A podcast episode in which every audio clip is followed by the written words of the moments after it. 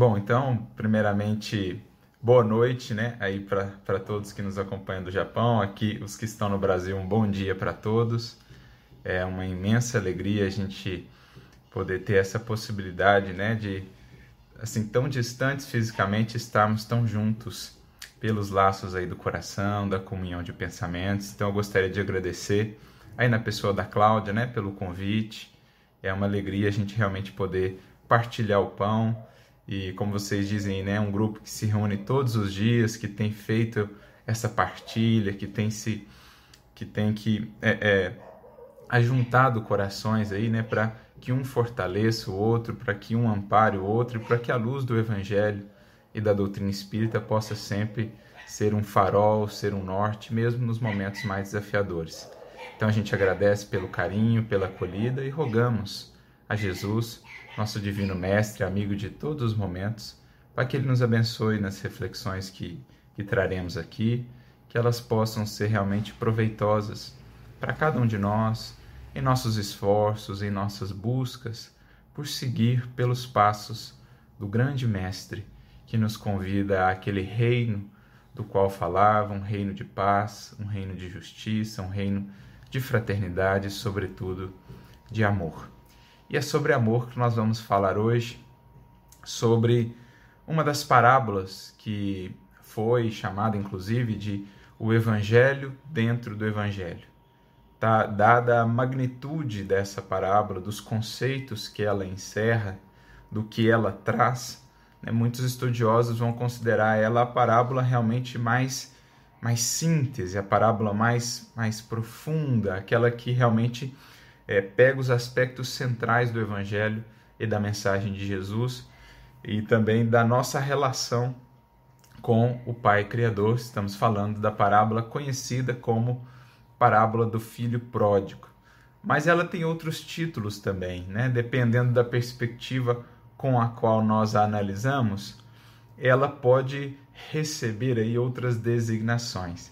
E é sobre isso um pouquinho que nós vamos conversar hoje. Dependendo do personagem ao qual nos fixamos, para o qual olhamos mais detidamente, a parábola ela pode ter aí um título, um entendimento é, diferente, naturalmente, né? todos esses entendimentos complementares entre si são maneiras que nos enriquecem cada vez mais na medida em que vamos fazendo essas diferentes leituras, esses diferentes enfoques acerca da lição de Jesus. Mas para a gente entender toda a profundidade dessa parábola do filho pródigo, que hoje vamos tratar com essa perspectiva de um amor pródigo, a gente precisa entender um pouquinho o contexto em que ela é dita por Jesus. Lembrando que essa é uma parábola que se encontra somente no Evangelho de Lucas num capítulo do Evangelho de Lucas que é um capítulo muito especial, é um capítulo como que central ali no Evangelho de Lucas, é como que um clímax do Evangelho de Lucas, e ele coloca ali nesse capítulo, né, na verdade, é importante que se frise, na época em que os evangelhos foram escritos, não existia essa divisão por capítulos, né? Isso é uma questão posterior, a divisão por versículos, por capítulos, mas está ali no meio né, desses escritos, está ali no momento de, de clímax dos escritos que nós conhecemos como o Evangelho de Lucas. Então, está ali no capítulo 15 desse Evangelho, nós temos três parábolas em sequência, que são parábolas motivadas, né, que nascem aí de uma certa interação de Jesus com os fariseus. Começa o capítulo 15 nos dizendo que Jesus era criticado pelos fariseus, pelos escribas, pela sua postura com os chamados pecadores, né, com publicanos, meretrizes, que buscavam é, sedentos da sua mensagem de consolo, de misericórdia, de amor. E então Jesus os acolhia, Jesus muitas vezes né, fazia refeições com eles, o que era absolutamente impensado à época. Jesus realmente quebrava muitos paradigmas nesse sentido, porque tinha-se aquela visão de que a pureza, a virtude era aquela que se distanciava do pecado, que estava longe daqueles equivocados, que não se misturava com eles. Jesus vai construir uma outra ideia de que aquele que realmente está buscando a virtude, o purificar-se internamente, não menospreza, não despreza os que tropeçaram, porque reconhece as suas fragilidades e, ao contrário, os ampara, os acolhe com amorosidade, com misericórdia. Então Jesus renova esse paradigma. E aí, em resposta a essa, essa postura dos fariseus, que está lá logo no iníciozinho do capítulo 15, nós temos três parábolas em sequência, que são parábolas, num certo sentido, muito, muito similares né, na, sua, na sua temática, naquilo que elas vão abordar. Nós temos a parábola da dracma perdida, que é aquela parábola, né? Nós temos uma mulher que perdeu uma de suas dracmas, mas que ela vai em busca né, dessa dracma até que a encontre e então se felicita com as suas amigas por ter encontrado essa dracma. Nós temos uma parábola do, do pastor, né, a parábola da ovelha perdida, que é aquele pastor que, tendo perdido uma ovelha, deixa as outras 99 em segurança e vai em busca daquela ovelha perdida, e quando a reencontra, se alegra, se felicita por a ter reencontrado. Então, lembremos né, do contexto. Jesus, com, essa, com essas parábolas, ele está querendo ali enquadrar, né? ele está querendo ali apresentar essa relação, fariseus pecadores, Deus e ele, no, no caso o Cristo, que representava na terra né, esse amor divino. Ele que é na terra, como sabemos, o maior representante do amor divino, que recebeu essa incumbência de, pelo amor do Pai, né, pelo amor que tem pelo Pai e pela comunhão que já tem com o Senhor da vida, receber essa incumbência de tutelar todos os que aqui estamos evoluindo, então, a gente pode ir fazendo uma leitura já desses personagens, enquadrando-os ou associando-os ao contexto ali em que Jesus conta essas parábolas. Então, essa ovelha perdida, por exemplo, que, que é encontrada, essa dracma perdida, Jesus está fazendo uma referência a esses, a esses corações, por exemplo, que esse amor busca. Né? Então, nós já percebemos por essas primeiras duas parábolas que há aí um, uma temática, que aí uma lição central, que o amor busca aquilo que está perdido, que o amor não desampara ninguém, que o amor vai atrás, que o amor é, é, é providente, que esse amor ele é um amor que né, não mede esforços por recuperar, por trazer de volta aquilo que havia se perdido, aquilo que estava afastado, naturalmente fazendo uma referência aos corações que se afastam desse amor divino e que são buscados, né, por meio do Cristo e dos seus mensageiros, são buscados por esse amor divino. Então essas são duas parábolas, digamos assim, introdutórias, a da dracma perdida, em que a gente tem aí essa figura de Deus apresentado como como uma mulher, né? Deus mãe, Deus amorosidade. Temos também Deus apresentado ali como o pastor, Deus providente, esse Deus que vai atrás, né? E aí nós entramos na grande parábola, que é essa parábola conhecida por muitos como a parábola do filho pródigo, mas que nós particularmente preferimos mais o título parábola dos dois filhos, porque nós temos dois filhos na parábola e nós temos que analisar, nós temos que é, entender melhor a posição, a condição desses dois filhos. Muitas vezes, e ao longo dos séculos tem sido assim, e talvez por isso esse título tenha sido o título que mais tenha fixado, né, tenha se fixado do filho pródigo, a gente tem estado muito atentos à postura do filho pródigo, que é aquele que mais ostensivamente mesmo expressa ali a ingratidão, né, para com o pai, para com o amor do pai, aquele que se afasta, que comete os excessos lá e que colhe as consequências amargas dos seus excessos, mas que depois retorna, a gente tem que se fixado mais na postura desse filho, mas há que se olhar também para a postura do outro, que era tão ou mais grave quanto a do chamado filho pródigo, e que é, muitas vezes passa desapercebida, porque não era aquela coisa tão ostensiva quanto a posição do outro filho chamado filho pródigo. Então, nós temos essa parábola dos dois filhos, na qual naturalmente nós vamos ver Jesus representando a condição desses dois personagens que faziam parte ali daquela interação. Fariseus e os chamados pecadores, aqueles que eram justamente criticados por Jesus e Jesus também, eh, perdão, criticados pelos fariseus, que também criticavam Jesus por acolherem, é, por acolher aqueles, aqueles chamados pecadores. Então, Jesus vai construir uma parábola em que a gente tem essa interação, né? O Pai, que vai ser para nós aí a representação de Deus, ou também do Cristo, que representa esse amor divino na terra. Né? Eu e o Pai somos um. Então, o Cristo como governador planetário, como espírito incumbido da condução, da tutela de todos os espíritos que aqui evoluímos, também pode ser entendido naquela representação ali daquele Pai, né? desse representante do Pai. E nós temos aqueles dois filhos que vão apresentar é, para nós essas duas personagens.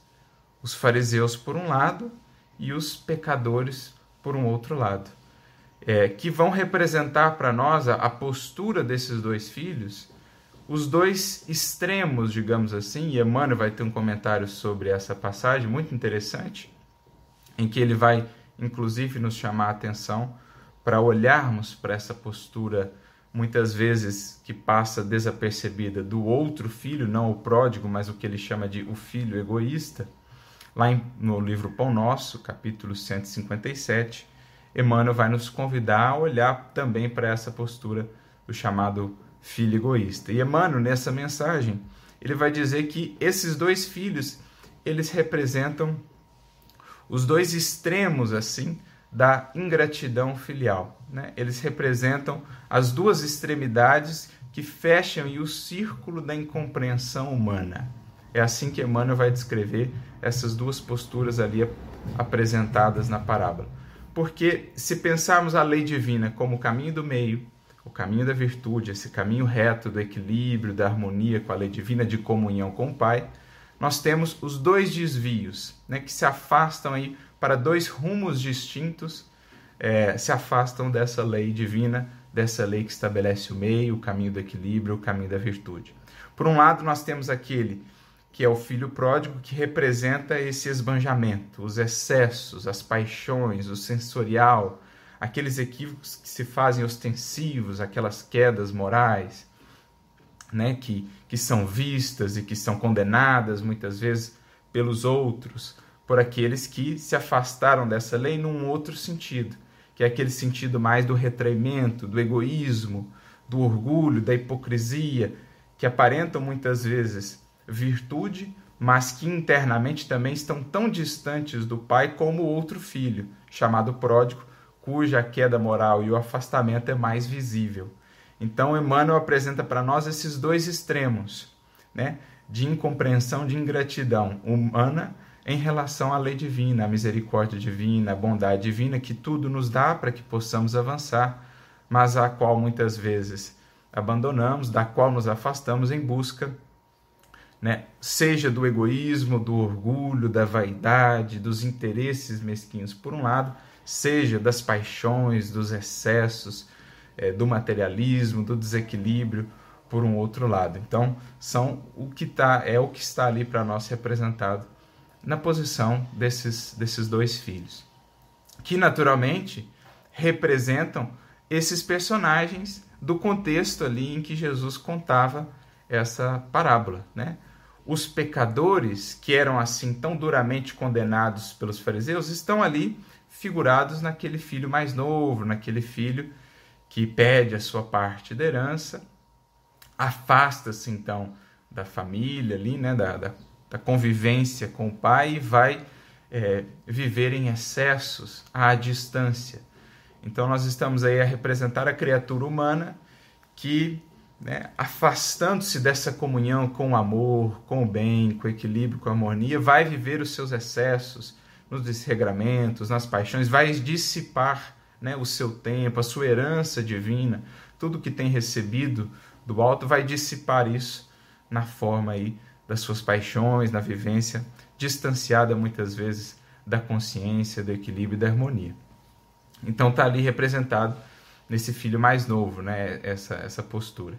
Por outro lado, nós temos aquele que aparentemente se mantém junto ao Pai, então os fariseus ali religiosos, né? Muito ciosos, muito preocupados com a pureza exterior, com a aparência de pureza, de, de fidelidade à lei divina, e por isso mesmo muito duros, muito críticos em relação aos outros filhos, não conseguem é, é, entender como Jesus os possa acolher a eles que tanto se equivocaram, que tanto fizeram de errado, mas que no fundo, internamente, estavam tão distantes quanto do Pai, e talvez até mais, porque ficavam presos ainda ao orgulho, à vaidade, ao egoísmo, à intransigência, à indiferença. Faltava-lhes caridade, misericórdia, humildade, bondade. Não conseguiam sequer partilhar das alegrias de ver um irmão né, se reaproximando da lei divina, buscando se regenerar, buscando se, se retificar, como era o caso daqueles que buscavam Jesus, né, esperançosos diante da sua mensagem de amor, de regeneração, de luz, esperançosos de renovarem caminhos, de renovarem condutas. Os fariseus que olhavam de fora não conseguiam partilhar dessa alegria de ver aqueles corações buscando a Jesus, ou seja, estavam distantes também. E é isso que está representado na parábola, que é muito bonita né, em toda a sua construção, quando o filho mais novo retorna, é acolhido pelo pai, que vai é, em sua direção enquanto ele ainda está no caminho de retorno, ele que havia se arrependido, estava retornando, o pai vai então em busca dele e o traz para casa. O filho mais velho representando aquele mais experiente, aquele que já tinha mais conhecimentos né, da lei divina. Ele, em vendo que havia uma festa pelo retorno do filho mais novo, não consegue participar dessas alegrias. Se revolta, se rebela, reclama, exige.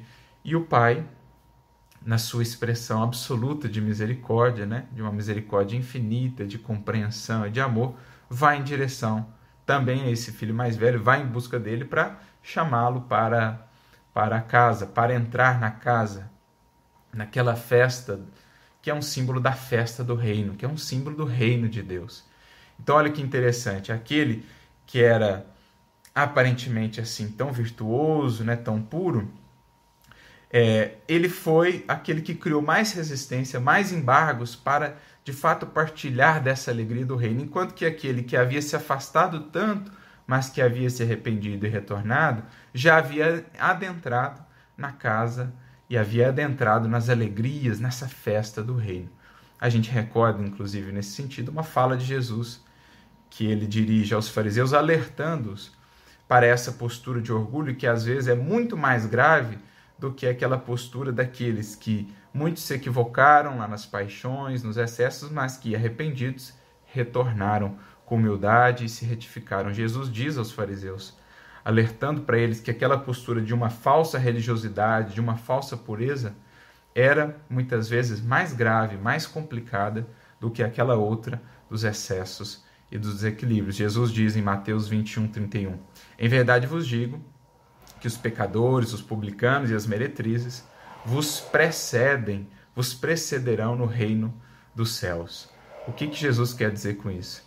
Que às vezes aqueles que se prendem na postura arrogante, né, de uma falsa superioridade, de uma falsa pureza, religiosidade, mas que internamente ainda não conseguem sentir ou desenvolver amor, compaixão, misericórdia, humildade, estão em posição mais grave, estão mais presos, mais estagnados do que aqueles cujas quedas morais são visíveis, são patentes, mas que arrependidos retornam e buscam regenerar os seus caminhos. Esses às vezes avançam mais, estão mais próximos já do reino do que aqueles outros que se julgam os, os que estão que são ali os representantes de Deus, que são os, os censores de Deus, os, os censores dos seus irmãos. Então Jesus alerta a todos nós, os religiosos, para que estejamos muito atentos quanto à responsabilidade pelo conhecimento e pelo quanto esse conhecimento está de fato sendo convertido em amorosidade, em compaixão, em misericórdia, para que não caiamos aí na tentação da vaidade do bem, né? Que nos coloquem numa falsa posição de censores dos nossos irmãos, daqueles que julgam, daqueles que condenam, quando internamente ainda estamos distantes do Pai, embora aparentemente mais próximos. É toda essa a construção da parábola. E Emmanuel tem um outro capítulo no livro Palavra de Vida Eterna em que ele fala desse outro filho que muitas vezes passa desapercebido, o filho censor. É o título desse capítulo 98 do livro Palavras de Vida Eterna. Então veja, Emmanuel tem dois, dois capítulos comentando essa parábola do bom samaritano, perdão, essa parábola do filho pródigo, ou dos dois filhos, e nesses dois capítulos, tanto que já citamos, Pão Nosso 157, como Palavras de Vida Eterna 98, ele vai se dedicar a fazer um estudo desse outro filho que não é o filho pródigo, para que a gente também esteja muito atento a essa outra posição.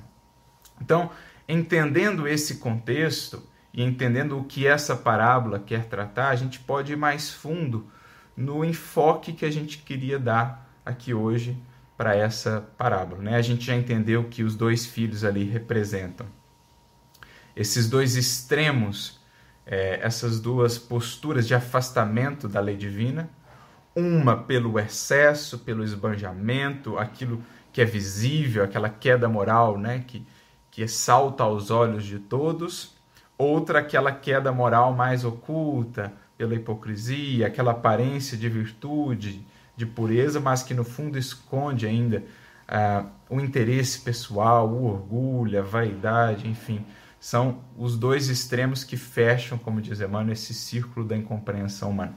No meio disso está o caminho do meio, o caminho do equilíbrio, o caminho da virtude, o caminho da lei divina. E aí nós temos os dois possíveis afastamentos nas duas, nos dois sentidos opostos. Cabe-nos buscar, portanto, esse caminho do meio.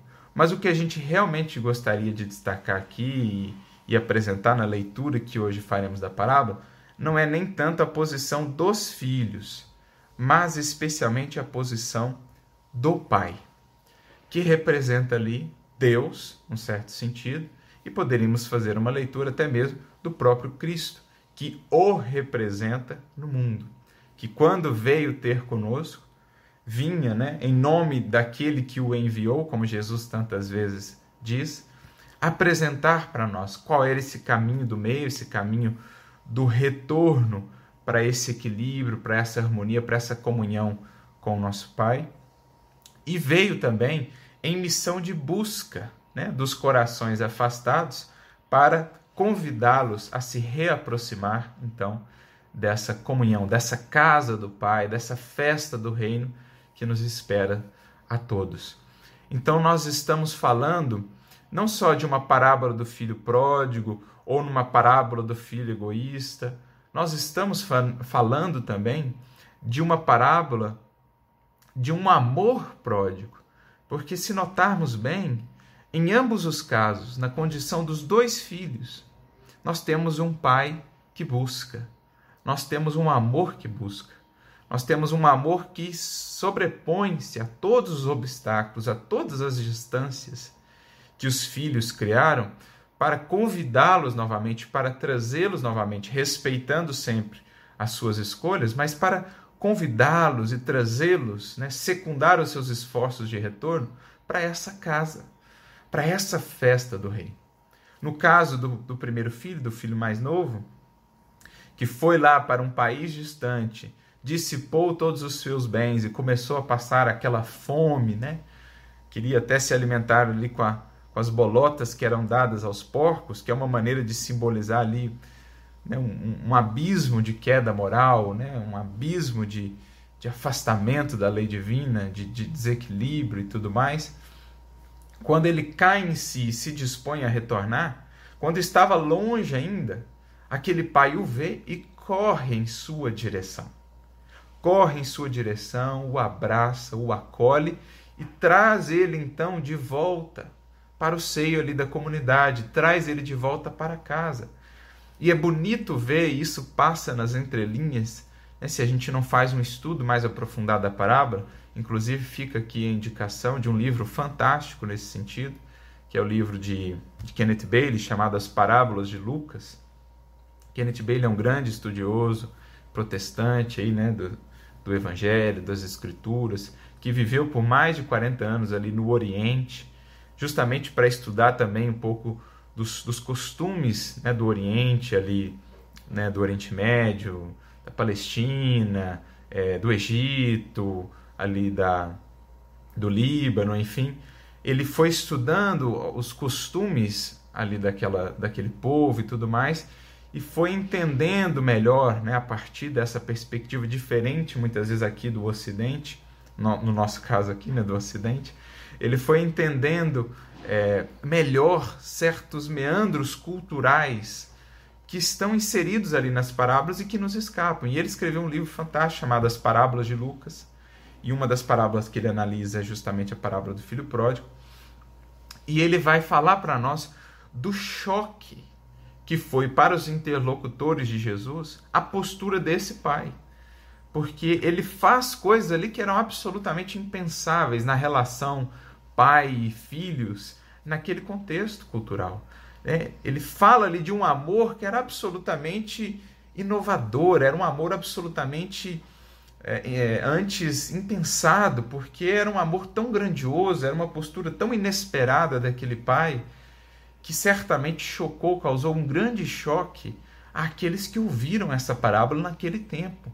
Né? O, o simples fato, por exemplo, dele ter partilhado a, a, a, parte que cabia ao filho mais novo na herança e dado a ele, permitido a ele ir para longe, aquilo era algo absolutamente impensável na, na estruturação daquela sociedade à época. Aquele filho nunca mais poderia voltar a casa, não seria recebido nem pelo, pelo pai, nem pelas, pela comunidade, porque era a postura que ele teve era como se ele dissesse ao seu pai que, que desejaria vê-lo morto pedir a herança ao pai antes dele de fato morrer era uma ofensa, senão a ofensa mais grave que um filho poderia fazer, de desrespeito ao pai, né, de desprezo ao pai. E, no entanto, esse pai tudo releva, passa por cima disso. Quando vê o filho ao longe, vai ao seu encontro, o abraça, o acolhe e volta com ele para a cidade, para a comunidade, porque com isso enviava uma mensagem implícita a todos da cidade, né, a todos da comunidade: olha, eu o acolhi de volta, acolham vocês também. Eu o acolhi de volta.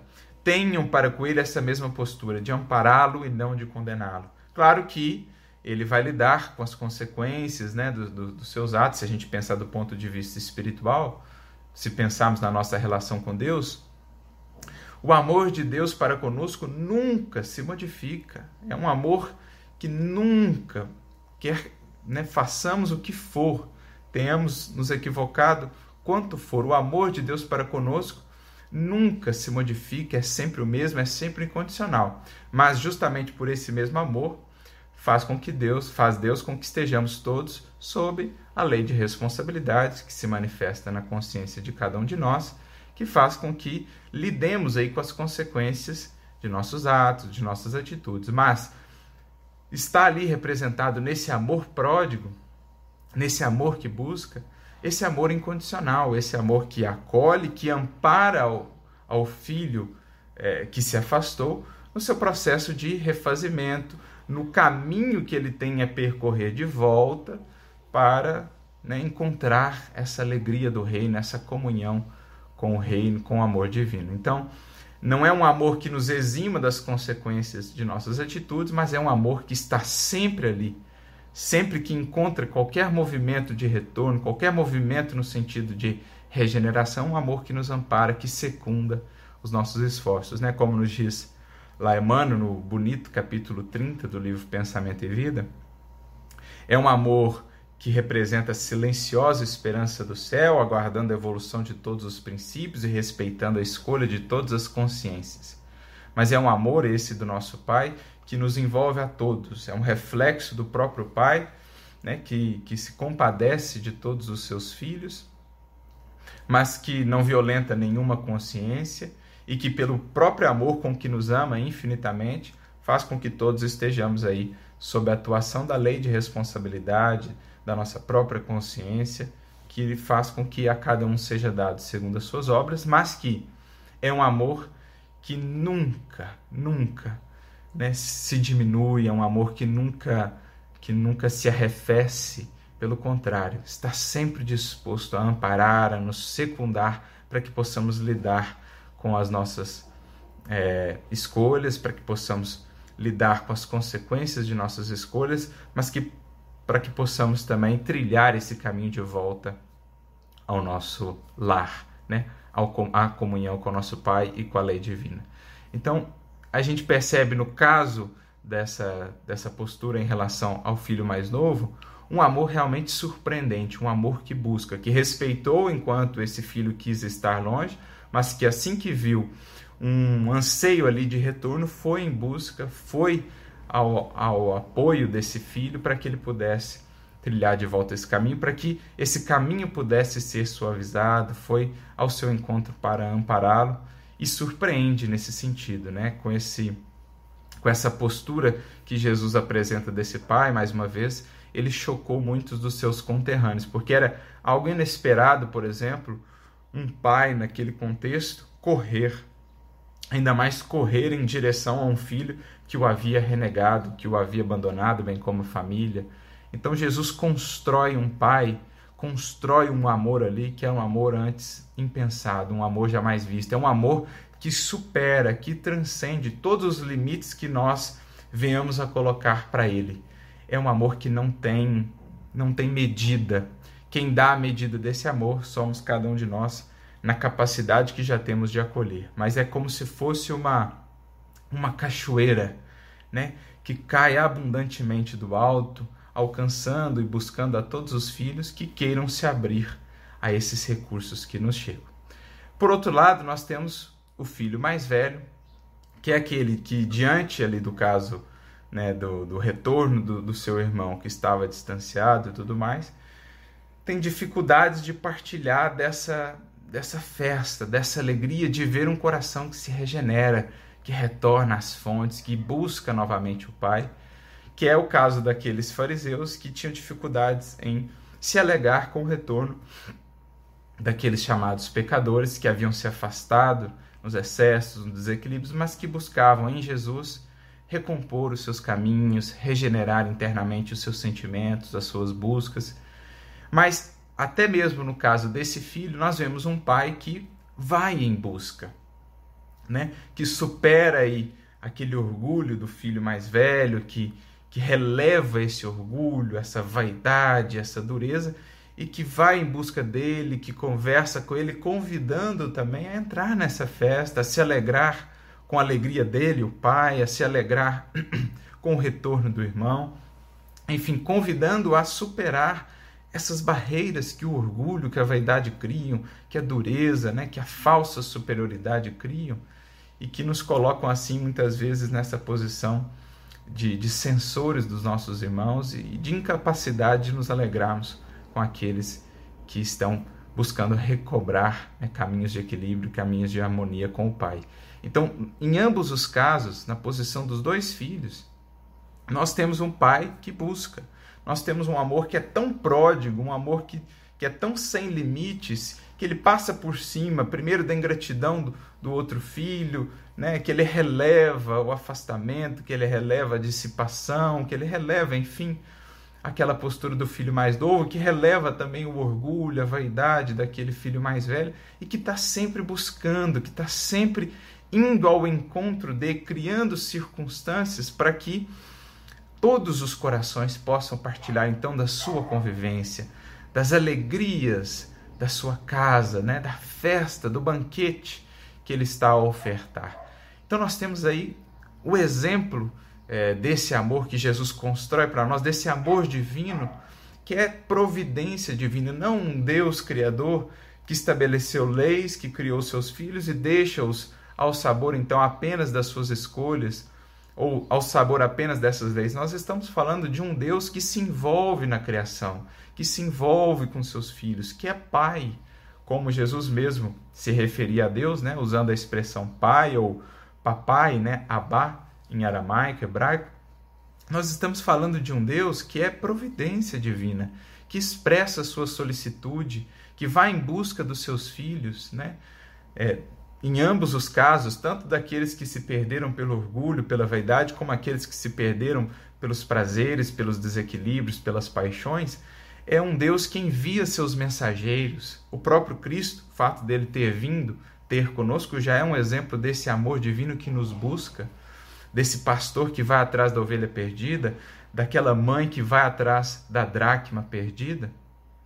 E é o que Kardec vai apresentar para nós lá no livro A Gênesis, um capítulo muito bonito, uma parte muito bonita do livro A Gênesis, no capítulo 2, item 20 em diante, quando ele trata para nós da, da, da solicitude divina, da providência divina.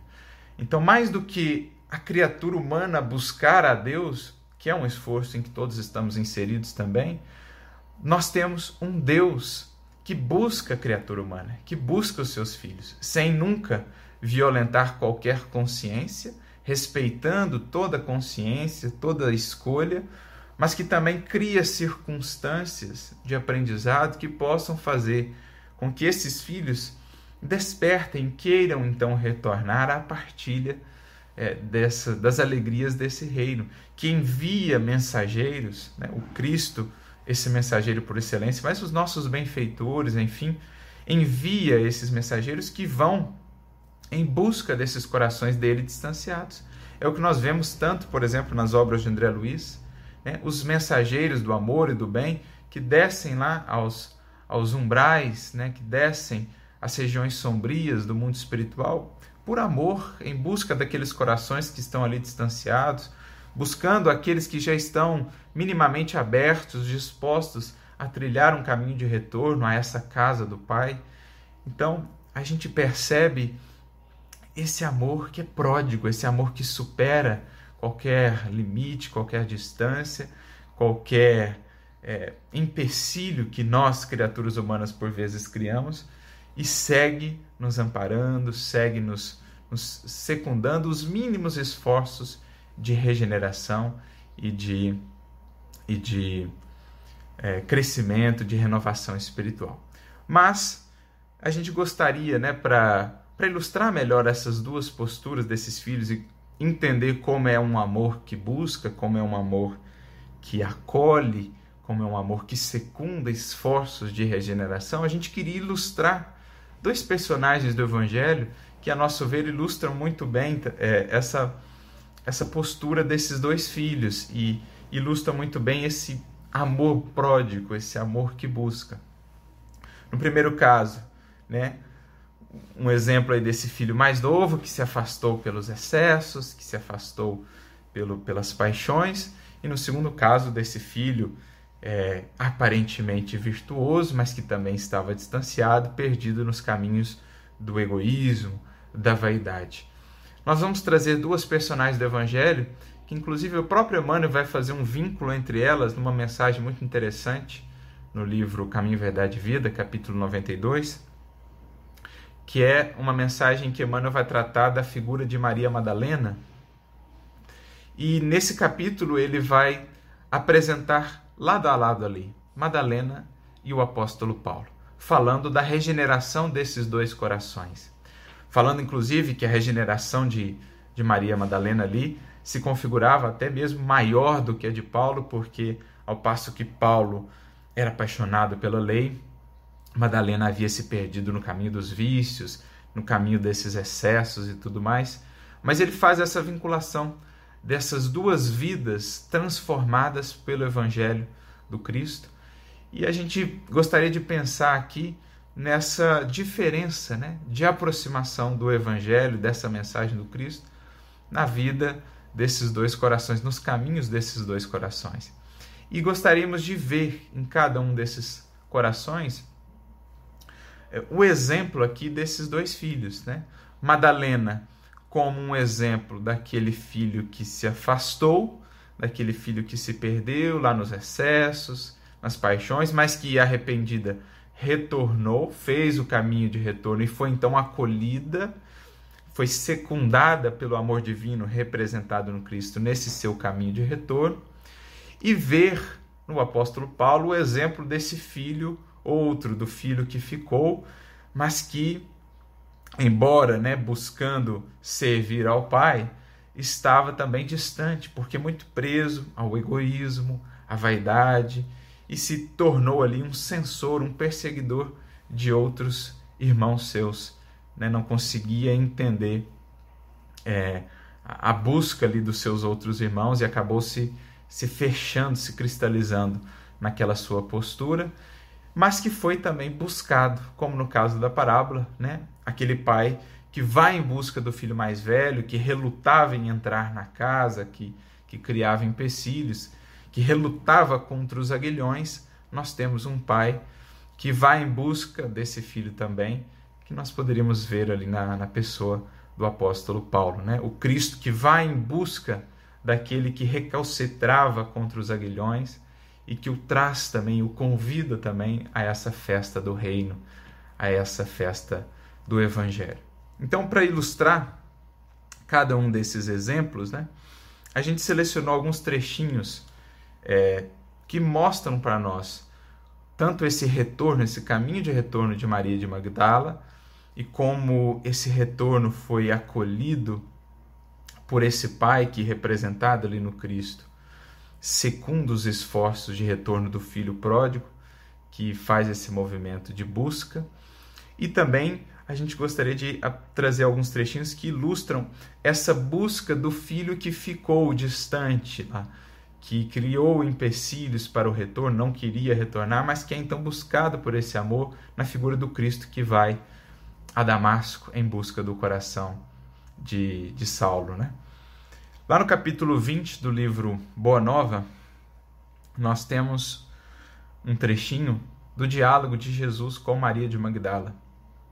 Maria de Magdala, que, como Humberto Campos vai nos dizer, havia entrado por esses caminhos né, dos excessos, dos prazeres, mas aquilo já não mais a satisfazia, ela tinha no fundo, uma profunda sede e havia ouvido falar sobre o Cristo, e então começa a trilhar esse caminho de retorno, né? É, e é acolhida pelo Cristo por aquele amor que Jesus representava. Então, um trechinho do diálogo que nós separamos aqui, ela, né, na casa de Simão Pedro, quando busca Jesus, diz: Senhor, ouvi a vossa palavra consoladora e venho ao vosso encontro. Tendes a clarividência do céu e podeis adivinhar como, tendo, como tenho vivido. Sou uma filha do pecado. Todos me condenam. Então, aqueles fariseus que condenavam os pecadores que buscavam Jesus, Maria se enquadrava nesse caso, né, daquele filho mais novo que era condenado pelo filho mais velho, mesmo no seu movimento de retorno. Entretanto, mestre, prossegue ela, observai como tenho sede do verdadeiro amor. Então, assim como aquele filho pródigo lá tinha fome, né? não, não encontrava ali algo que o pudesse saciar, aqui nessa representação, Madalena tinha sede de algo que a pudesse saciar e que o Cristo diria então para ela, ela só poderia realmente encontrar nesse retorno, nessa comunhão com o Pai, com esse amor que o Pai nos ensina a buscar e nos fornece em abundância. Minha existência com todos os prazeres tem sido estéril e amargurada. Então, é bem a tipificação daquele filho mais novo, daquele filho pródigo que nós vemos na parábola.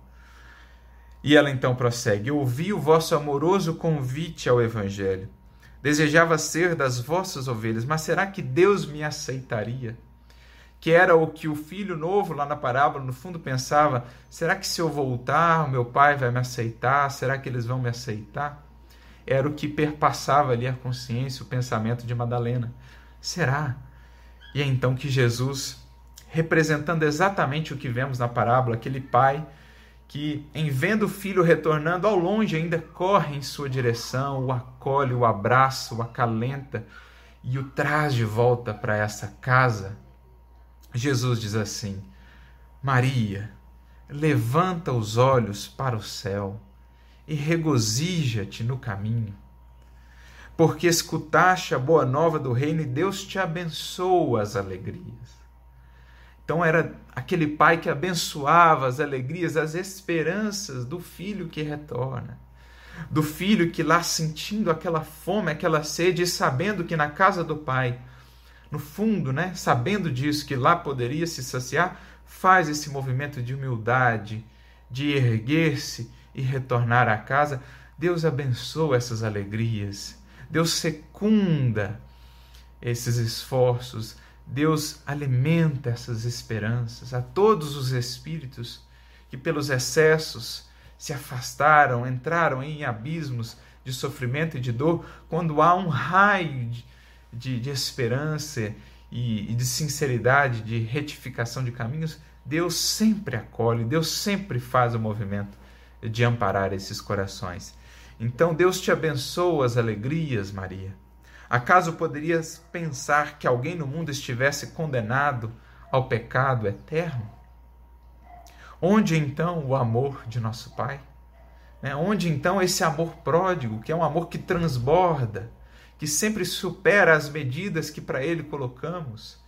Como diria o apóstolo Paulo, talvez né, espelhado na sua própria experiência, onde abundou o pecado, ou seja, quanto maior for aí esse equívoco, não importa o tamanho que seja o equívoco, diz o apóstolo Paulo, onde abundou o pecado, superabundou a graça. Então, não importa o quão fundo tenhamos descido, o amor de Deus nos alcança lá também, envia seus mensageiros, cria circunstâncias de aprendizado, de despertamento, nos convida a nos renovar mesmo lá e secunda todo e qualquer esforço, por mais singelo que seja, de retificação, de reconstrução, de soerguimento. Então, onde abundou o pecado, superabundou a graça. A palavra graça, que Paulo usa tantas vezes nas suas cartas, é uma outra maneira de falar desse amor divino, que é gratuito, ou seja, independe do que tenhamos fazido, que naturalmente não nos exime das consequências dos atos que fazemos, da sementeira que lançamos ao solo da vida, mas que em nada se diminui, que nunca nos abandona, independentemente do que tenhamos, fazer, do que tenhamos feito e do quão fundo tenhamos mergulhado. É, é um amor que é tão grande que pode encher todo buraco é, a que tenhamos nos arrojado. Né? É um amor que sempre nos preenche quando damos a esse amor um coração aberto, quando nos abrimos para essa experiência de comunhão. Então ele diz: Acaso poderias pensar que no mundo estiver, alguém no mundo estivesse condenado ao pecado eterno? Onde então esse amor de nosso Pai? Nunca viste a primavera dar flores sobre uma casa em ruínas? As ruínas são as criaturas humanas, porém as flores são as esperanças em Deus. Sobre todas as falências e desventuras próprias do homem, as bênçãos paternais de Deus descem e chamam. Então, olha que lindo, né? Muitas vezes somos nós a representação dessas quedas, dessas ruínas, e no entanto, as bênçãos paternais de Deus descem e chamam, vão em busca e trazem, e secundam o esforço de regeneração. Sentes hoje esse novo sol a iluminar-te o destino. Caminhe agora sob a sua luz porque o amor cobre a multidão de pecados. Então nós temos em Madalena esse símbolo daquele filho mais novo, que havia tomado esse sentido de afastamento da lei, dos excessos, daquele equívoco, né, daquele tropeço moral que era visível a todos e condenado por tantos, mas que arrependido, aquele coração já fazia o movimento de retorno e era então acolhido pelo Pai, ali representado no Cristo, que acolhia aquele coração sedento, faminto de amor, de comunhão com o divino. E que muitas vezes era, mesmo nesse movimento de retorno, incompreendido por aqueles que se colocavam na posição de virtuosos, de puros. Por outro lado, nós temos a representação do filho mais velho no apóstolo Paulo, né? A época ainda Saulo, que tinha ali todos aqueles zelos pela lei, que se considerava um servidor da lei divina, mas que tinha ainda uma postura de muito de muita vaidade, de muita prepotência, de muita falsa superioridade, que mostrava na verdade também um distanciamento de Deus. Embora tivesse ali um rótulo de representante divino e tivesse até uma sincera busca da lei, muito preso aos aspectos exteriores ainda e muito preso ainda ao egoísmo e orgulho que se misturavam aos interesses divinos, né, que se sobrepunham muitas vezes aos interesses divinos, nós temos na figura de Saulo aquele filho que tinha ficado mais perto, mas também distante, e que então o pai vai buscar, como na parábola.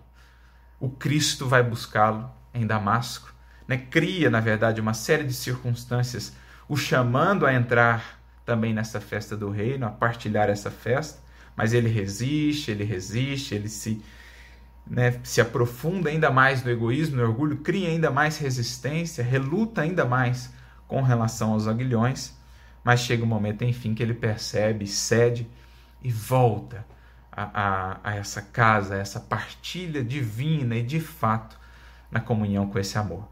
Então, alguns trechinhos que a gente separou aqui né, do, do livro Paulo Estevão que expressam isso para nós, lá no capítulo 10 da primeira parte, que é justamente no caminho de Damasco, quando Saulo cai ali da montaria e tem aquela, aquela experiência de encontro com Jesus, ele diz assim, né, em determinado momento, ele pensa para consigo que amor deveria animar-lhe o coração, no caso o coração do Cristo, cheio de augusta misericordiosa, perdão, de augusta misericórdia, para vir encontrá-lo nas estradas desertas, a ele Saulo, que se arvorara em perseguidor implacável dos discípulos mais fiéis. É ele que se arvorara na condição do filho censor, do filho que condena, como lá no caso da parábola, né? uma representação dos, dos fariseus. Que amor era aquele, que, que imensidade de amor era aquela que preenchia todo esse abismo que ele, Saulo, criara. Porque ele percebe esse abismo a que havia se arrojado e que esse amor havia preenchido todo aquele abismo, havia ido ali, né, em busca a ele, coração que se distanciara tanto assim, embora aparentemente próximo do Pai e da lei divina. E aí, em determinado momento, ele diz assim, né, e é muito interessante isso. Quando Jesus fala para ele, não recalcitre contra os aguilhões, Saulo compreendeu, desde o primeiro encontro com Estevão, forças profundas o compeliam a cada momento, em qualquer parte, a meditação dos novos ensinamentos. E aí a frase linda, né? O Cristo chamara-o por todos os meios e de todos os modos.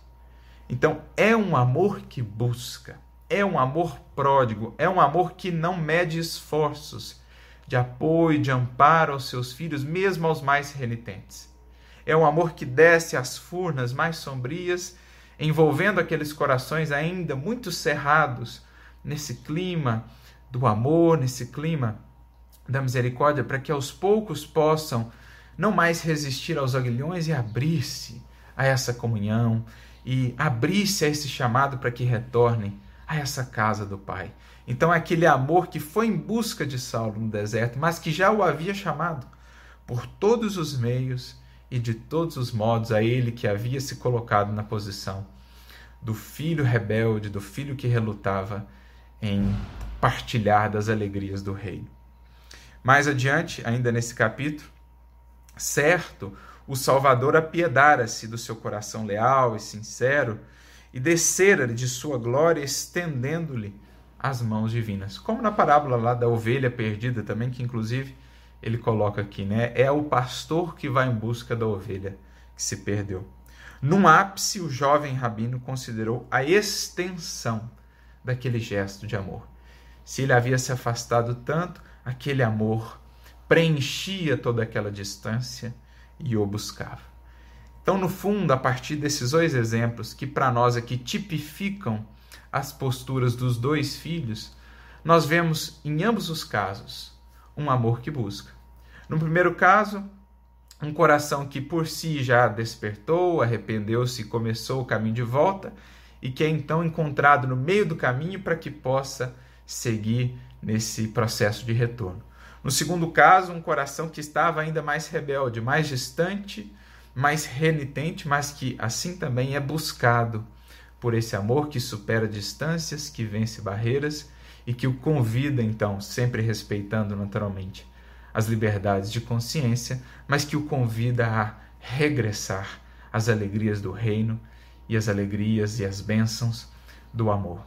Estamos a falar desse amor divino que, portanto, supera todos os limites que possamos estabelecer para Ele.